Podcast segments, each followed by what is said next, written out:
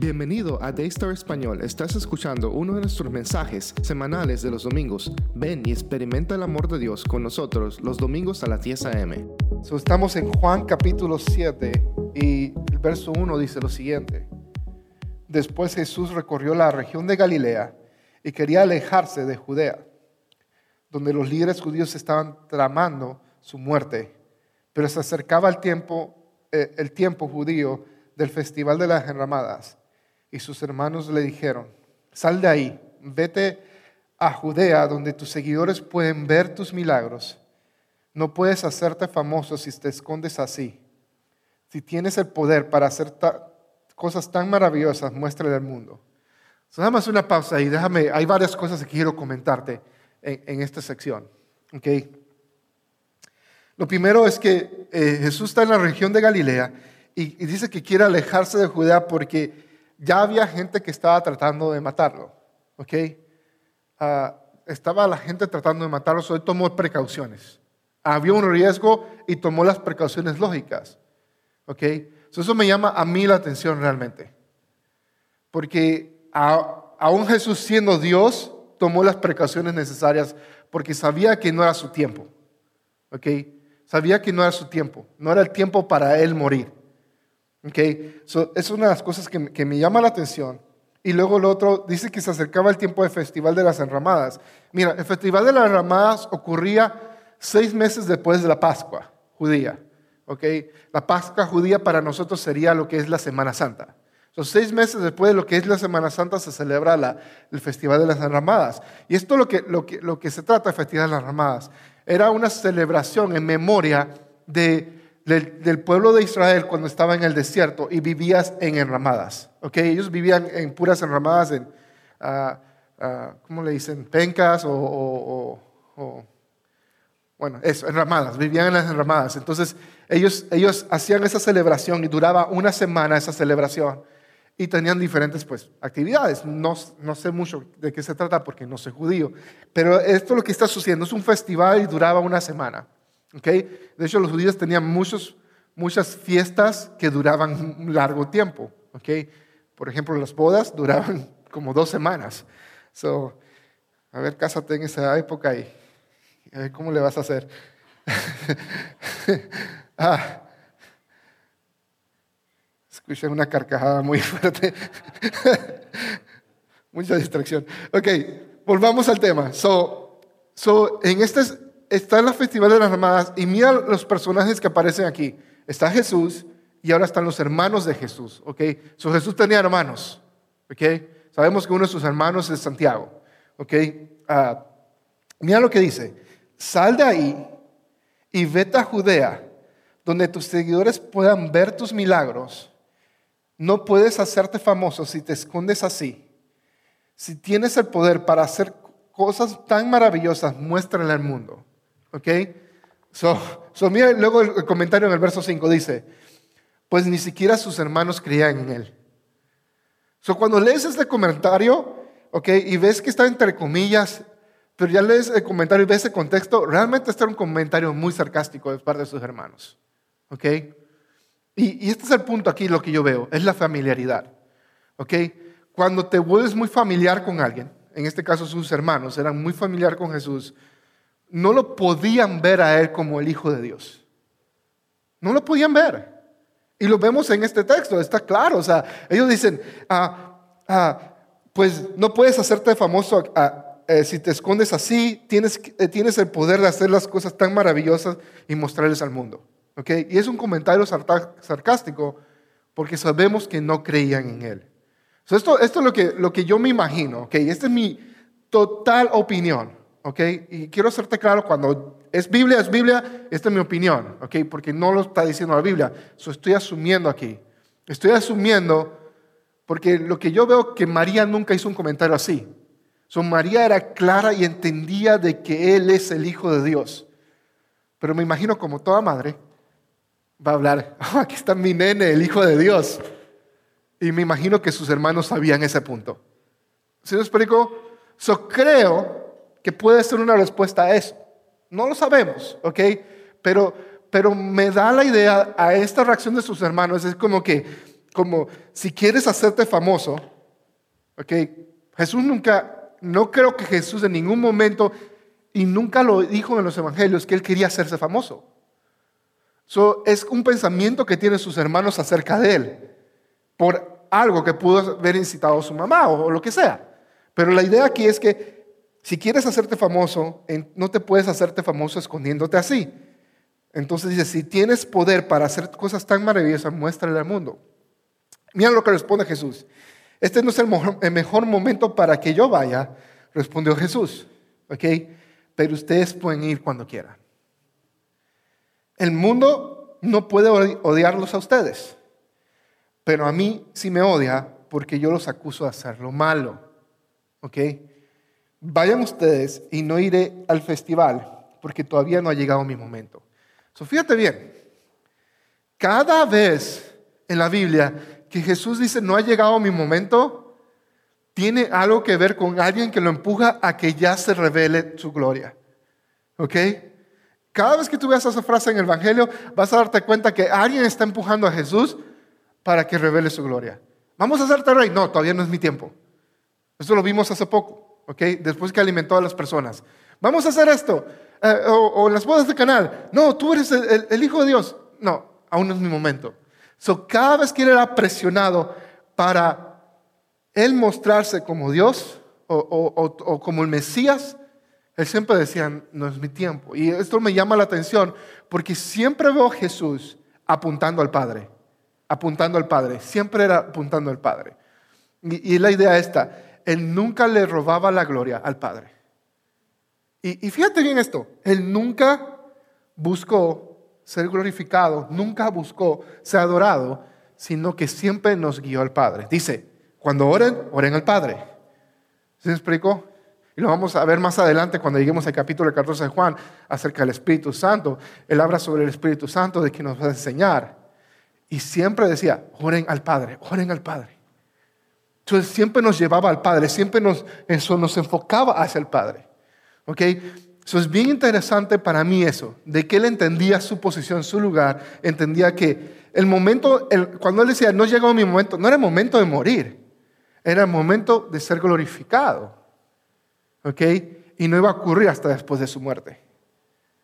Donde ahí, por, por aquello que él, porque él venció sobre el pecado y, eso, y está ahora a la, a la diestra de Dios, ahora es, sí es el momento.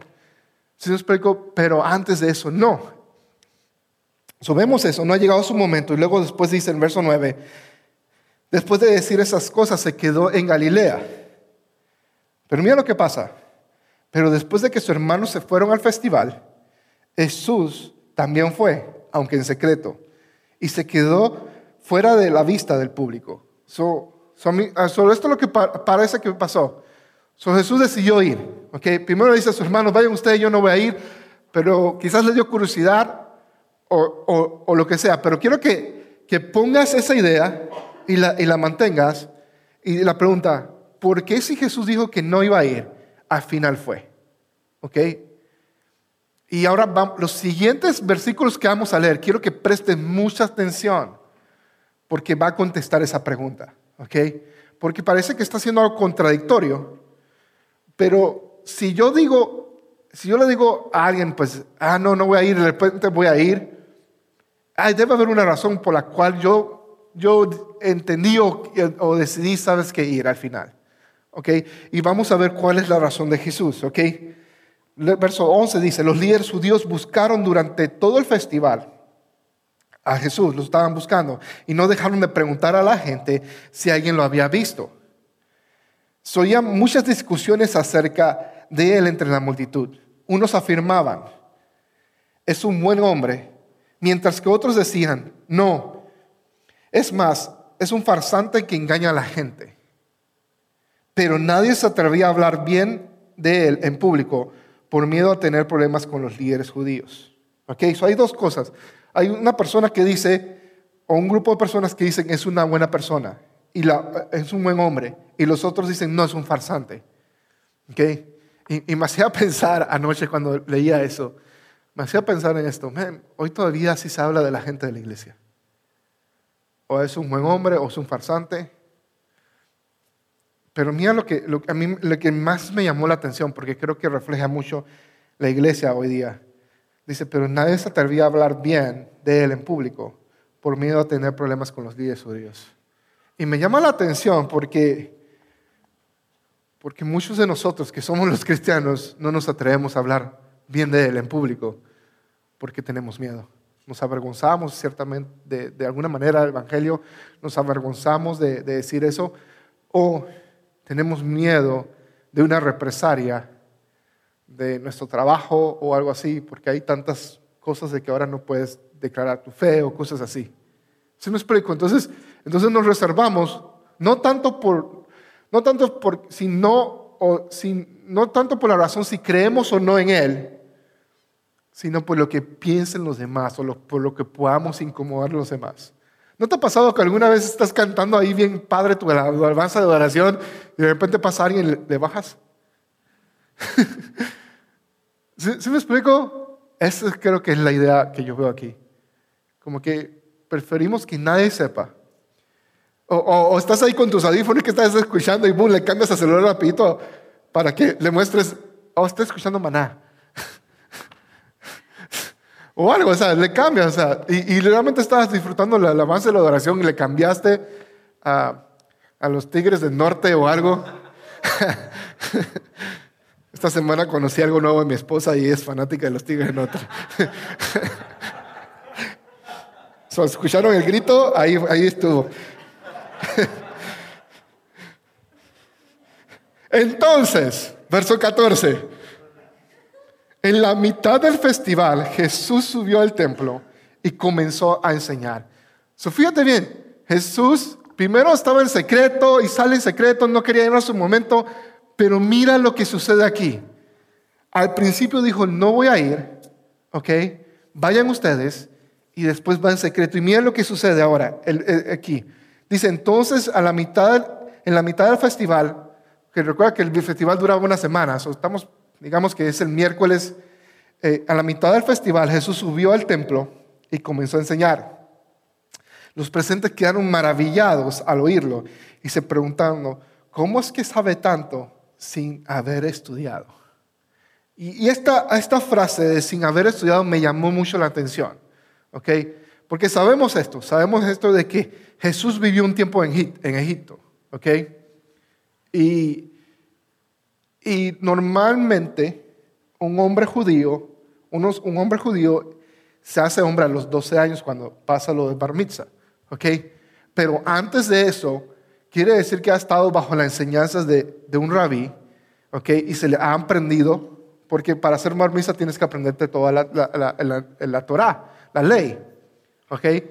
So, so en, lo que yo he escuchado, lo que he sabido, eh, es que en medio de todos esos estudiantes que están aprendiendo eso, los más ágiles o los más talentosos son los que son escogidos por los rabíes para seguir, continuar después de esa edad y seguir para tener un futuro como un maestro religioso, como alguien, un líder religioso. ¿Ok? So, me parece que no pasó eso con Jesús porque estaba en el extranjero. ¿Ok? So, cuando vemos aquí que dice, él no ha estudiado, nadie de los fariseos, nadie de eso conoce a Jesús porque no tienen una referencia de bajo quién él estudió. ¿Ok? ¿Tiene sentido eso? yo creo que esto es algo lo que impacta más a los líderes religiosos porque no tienen, no saben quién es Él, no saben de dónde vino y cómo Él sabe todas estas cosas. Ah, y es algo muy, muy interesante para mí cuando leo ese versículo porque, porque veo que si Jesús hubiera estado en la tradición judía normalmente, Él hubiera sido selecto para la carrera de maestro religioso porque pues, tenía esa habilidad. ¿Ok? Entonces me llama eso mucho la atención. Y luego vemos, dice que Jesús les dijo, mi mensaje no es mío, sino que proviene de Dios, quien me envió. ¿Okay? Presta atención a eso. Lo que está diciendo, mi mensaje no es mío, sino que proviene de Dios quien me envió. Y todo el que quiera hacer la voluntad de Dios sabrá lo que enseño proviene de Dios o solo hablo por mi propia cuenta. ¿Ok? Pero fíjate bien, todo el que quiera hacer la voluntad de Dios, Si tú deseas hacer la voluntad de Dios, te vas a dar cuenta de lo que Jesús dijo proviene de Él. Y luego continúa el verso 18. Los que hablan por su propia cuenta buscan su gloria. Por lo que el que busca honrar a quien lo envió habla con la verdad y no con mentiras. Los que hablan por su propia cuenta. Cuando tú hablas o quieres hablar, hay, hay personas que a veces se esconden entre yo quiero compartir un mensaje de Dios y lo que quieren es ser vistos. Y, he lidiado en mi vida como, como, como pastor, como líder, he lidiado con, con personas así, que nada más sirven en la iglesia si se les da un título. ¿Sí me explico? Nada más quieren hacer o, tomar una posición o hacer algo si se les da un título o una autoridad y no hacen lo, poco que eh, o lo pequeño, no son fieles en lo pequeño o ni siquiera en lo más apreciado, lo más valioso para Dios, que es la gente. Cuando me refiero a eso de la gente, que ni siquiera toman tiempo para establecer relaciones con las personas alrededor de uno. Y, eso es lo más preciado de Dios es la gente. Lo más preciado de Dios no es el púlpito y predicar y estar delante de la gente. Lo más preciado de Dios es cada uno de nosotros. Y el que yo me pueda relacionar con cada uno de ustedes y hablar y saber qué están haciendo y cómo puedo ayudar, eso es lo que más le importa a Dios que alguien predicando desde el púlpito. Ah, eso me llama la atención también en, esto. So, mira lo que, lo, que, lo que continúa diciendo. Moisés les dio la ley, pero ninguno de ustedes la cumple. De hecho, tratan de matarme. ¿Se acuerdan que los tratan de matar porque él hizo un milagro el sábado? ¿Ok? Entonces Jesús está volviendo a eso. Y, porque él dice eso, mira lo que, cómo responde, dice, estás endemoniado. Básicamente está estás loco. ¿Quién te trata de matarte? ¿Quién está tratando de matarte? Y Jesús contesta, yo hice un milagro el día de descanso y ustedes se asombraron, pero ustedes también trabajan el día de descanso al obedecer la ley de la circuncisión dada por Moisés. En realidad, dice un comentario aquí, Juan, en realidad, la costumbre de la circuncisión comenzó con los patriarcas mucho antes de la ley de Moisés.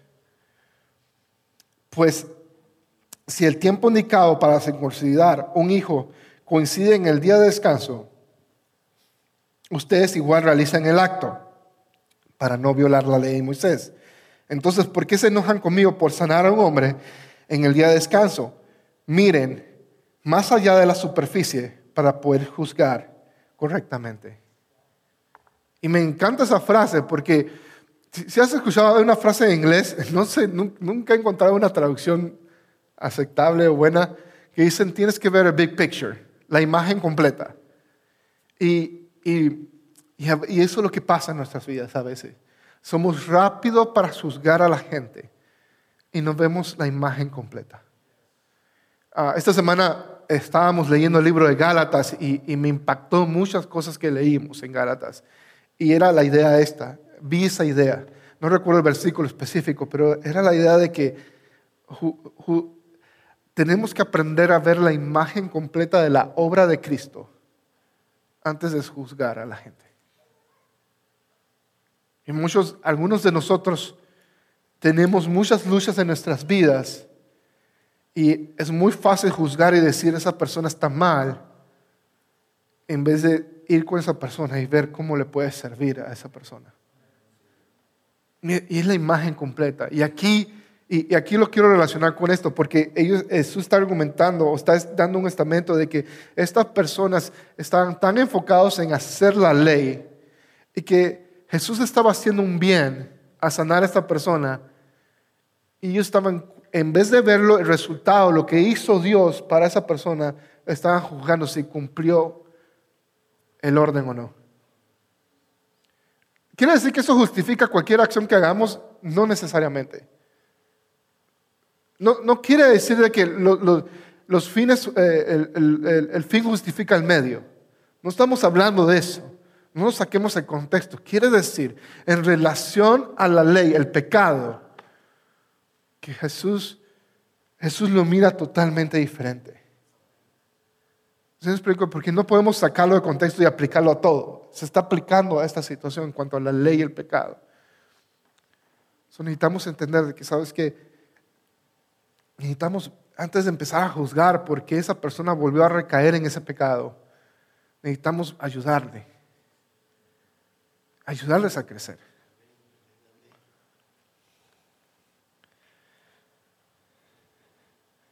So, miren más allá de la superficie, decía el verso 24, verso 25. Algunos de los que vivían en Jerusalén comenzaron a preguntarse unos a otros, ¿no es este el hombre a quien procuran matar?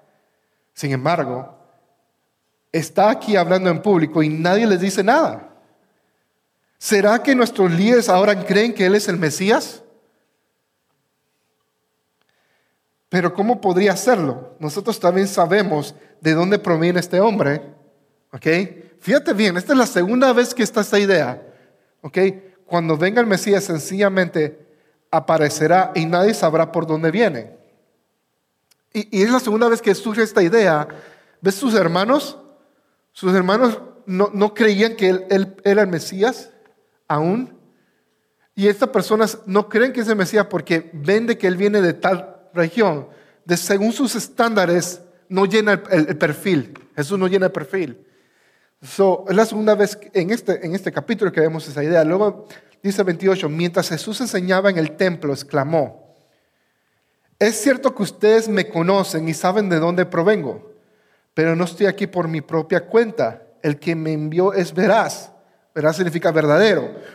Y ustedes no, no lo conocen, pero yo sí lo conozco porque provengo de él y él me envió a ustedes. Bien, para estas personas, este testamento es totalmente, se ofendieran, se, van a ofender por eso. Porque Jesús le está hablando directamente y literalmente le está diciendo, yo vengo de parte de Dios y Él me envió directamente a ustedes. Pero hay una contradicción en lo que Jesús dice para ellos. No para Jesús, Jesús no se está contradiciendo para ellos, porque en sus mentes ellos no pueden ver, ok, pero si tu mamá es María, mira, ahí están tus hermanos. ¿Cómo es que tú vienes directamente de Él si, si explico, no están viendo la imagen completa a lo que Jesús se refería? Pero eh, luego entonces los líderes trataron de arrestarlo, pero nadie les puso las manos encima porque aún no había llegado su momento. ¿Ok? De las multitudes presentes en el templo, fíjate bien, este es el verso muy importante. De las multitudes presentes en el templo, muchos creyeron en él. Y después de todo decían, ¿acaso esperan que el Mesías haga más señales milagrosas que hizo este hombre? esa, esa pregunta, ¿acaso esperan que el Mesías haga más señales milagrosas que hizo este hombre? Está diciendo, ¿Qué está diciendo? Está diciendo, ¿sabes qué? Si este no es el Mesías, ¿quién va a ser? Es lo que están diciendo. Pero ahora fíjate bien que este, esta es la clave para mí. Dice, de las multitudes presentes en el templo, muchos creyeron en él. ¿Ok? Volvamos a los primeros versículos. ¿Recuerdas que había una pregunta que te dije que hicieras en, todo el, texto? ¿Por qué Jesús decidió ir si había dicho que no? Y la razón que yo veo en este texto por la cual decidió ir es por eso. Porque muchas multitudes que estaban en el templo creyeron en él. No sabemos exactamente por cuáles son las razones, o podemos tener una idea por la cual no quería ir, quizás estaba cansado o lo que sea. Ah, pero al final es lo que él siempre decía en otros versículos, dice, mi alimento es hacer la voluntad del Padre. Lo que está en el corazón de Dios es la gente. Y lo que Jesús termina haciendo en este capítulo es ir a la gente, aún así, tomando el riesgo.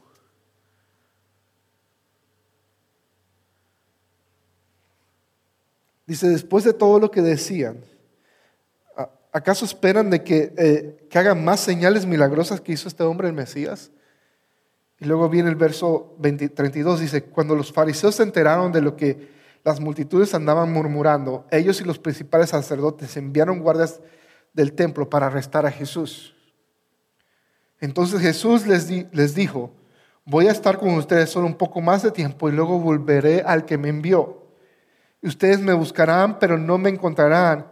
Y no pueden ir a donde yo voy. Y estaban ya confundidos porque dijeron, ¿cómo que te vamos a buscar? No te vamos a encontrar. Dice, desconcertados por estas palabras, los líderes judíos se preguntaban, ¿a dónde piensa ir?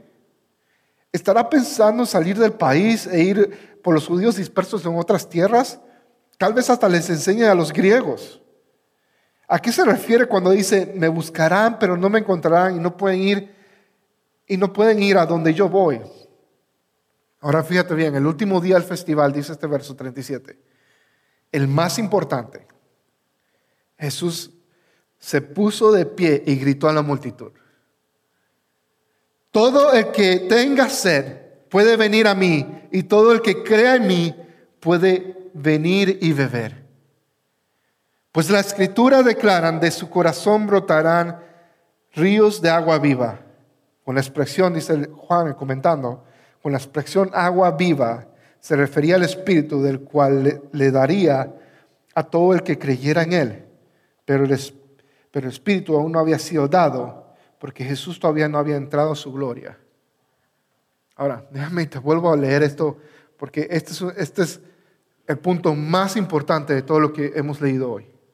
Okay. El último día del festival, el más importante, Jesús se puso en pie y gritó a la multitud. Todo el que tenga sed puede venir a mí. Y todo el que cree en mí puede venir a mí y beber. Ahora, me encanta lo que está haciendo el autor Juan en, cómo está estructurando el libro. ¿okay?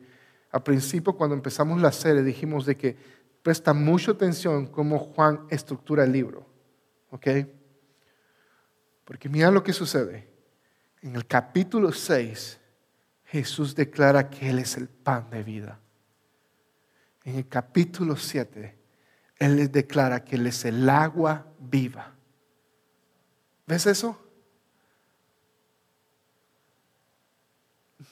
La única forma, Él está diciendo, la única forma en que vamos a ser saciados es si comemos el pan de vida y tomamos el agua de vida.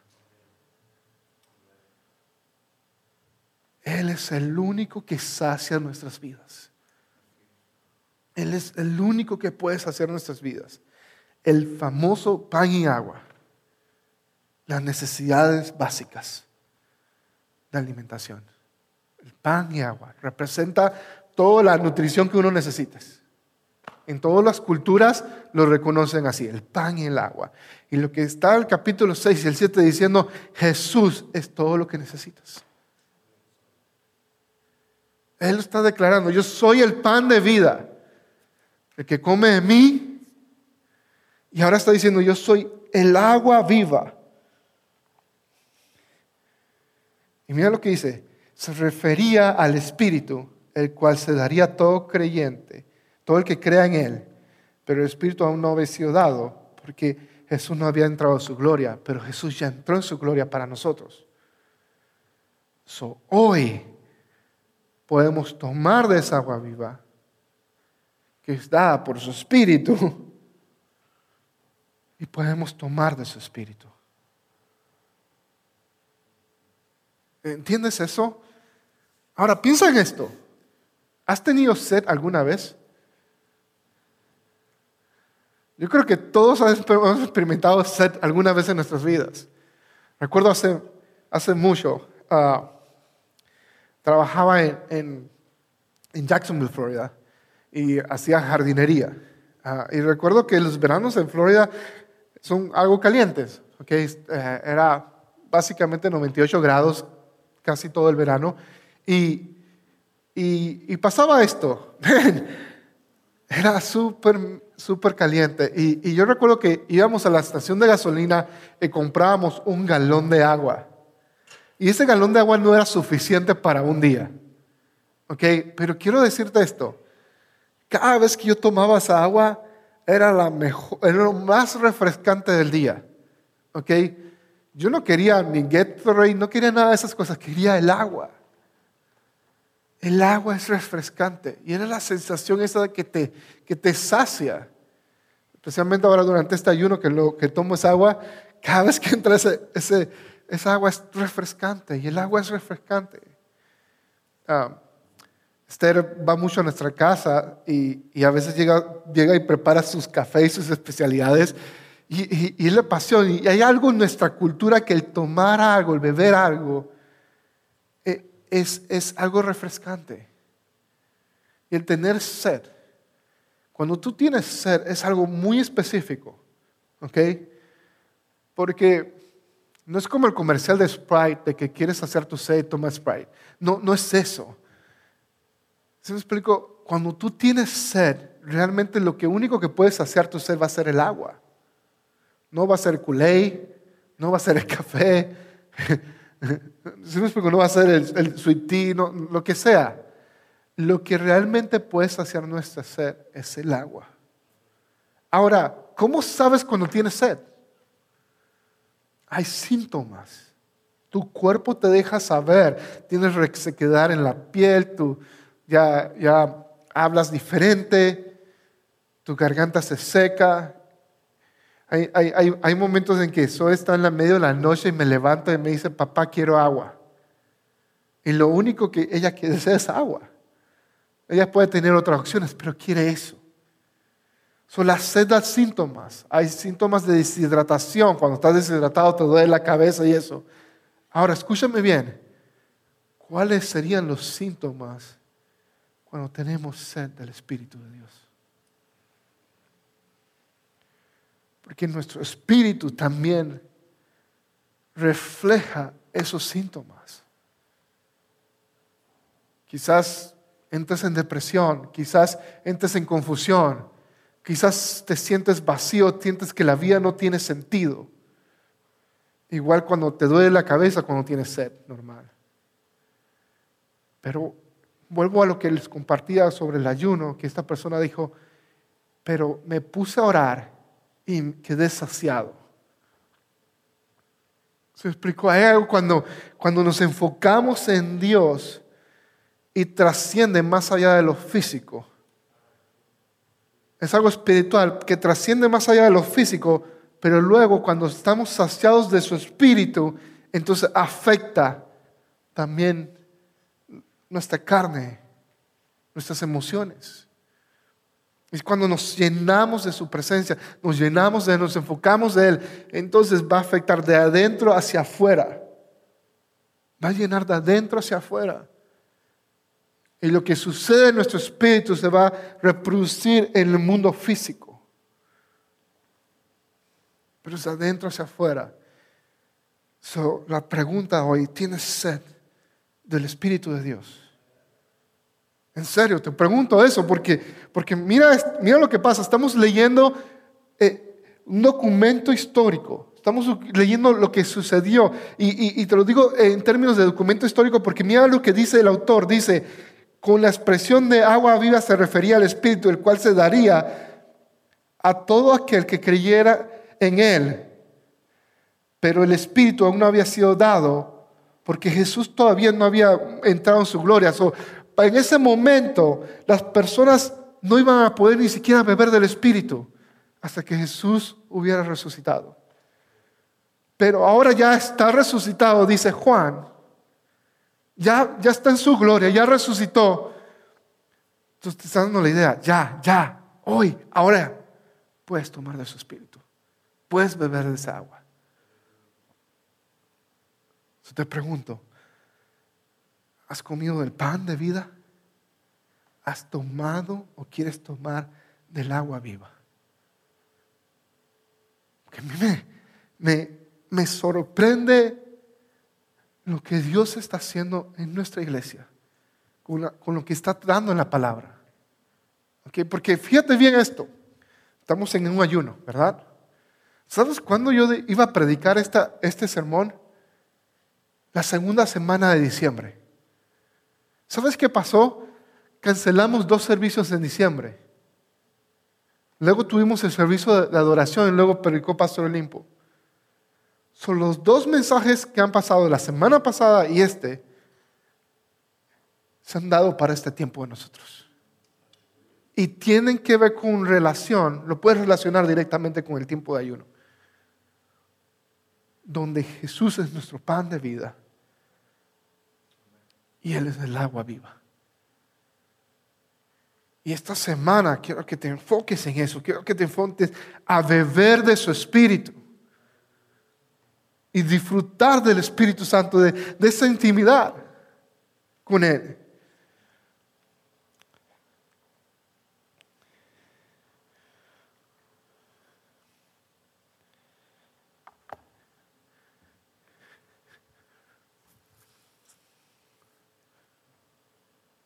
Lo voy a dejar ahí.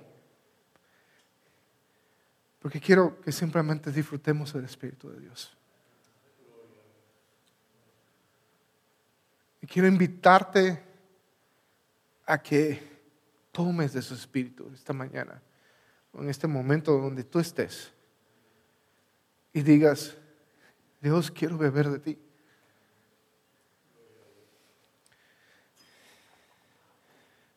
Quiero beber de ti. y puedas decir eso, hey, Jesús, tú eres el pan de vida. Mira lo que dice el verso 35 y, no, no, va a estar en la pantalla. Dice, yo soy el pan de vida, capítulo 6. El que viene a mí nunca volverá a tener hambre. El que cree en mí no tendrá jamás sed. Y luego vemos en el capítulo 7 dice, el que cree en él puede tomar de la agua viva.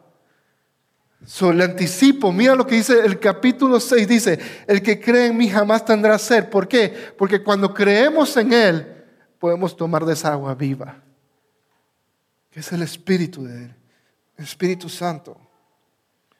Pero ustedes que no han creído en mí, a pesar que me han visto, no han creído. So, necesitamos esta mañana Quiero que simplemente disfrutes del agua de vida. Dice, todo el que tenga sed puede venir a mí. Todo el que crea en mí puede venir y beber. Aquí están los requisitos. ¿Crees en Él? Que es Jesús, el Hijo de Dios que resucitó y dio su vida por ti. Entonces ven a beber. Ven a beber. Ven a beber. No sé cómo más explicártelo. Porque le estoy hablando a la iglesia de Cristo.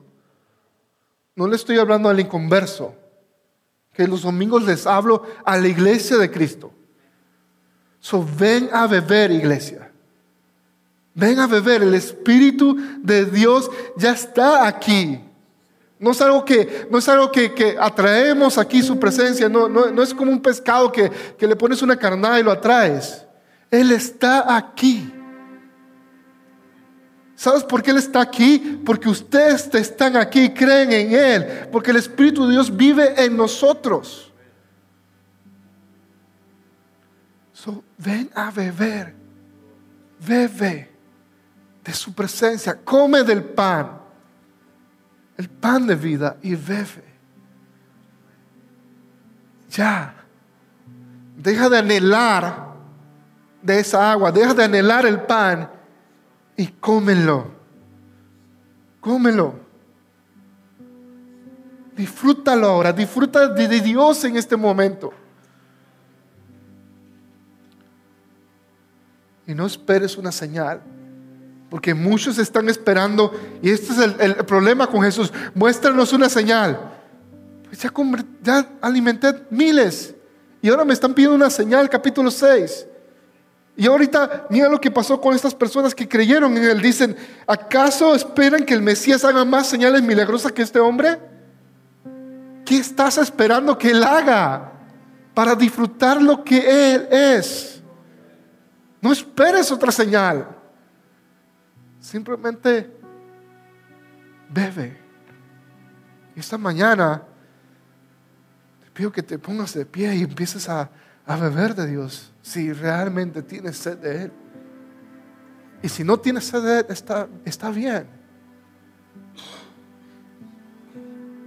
Pero yo no puedo hacerte, no te puedo, no puedo hacerte que tenga hambre o sed de Él.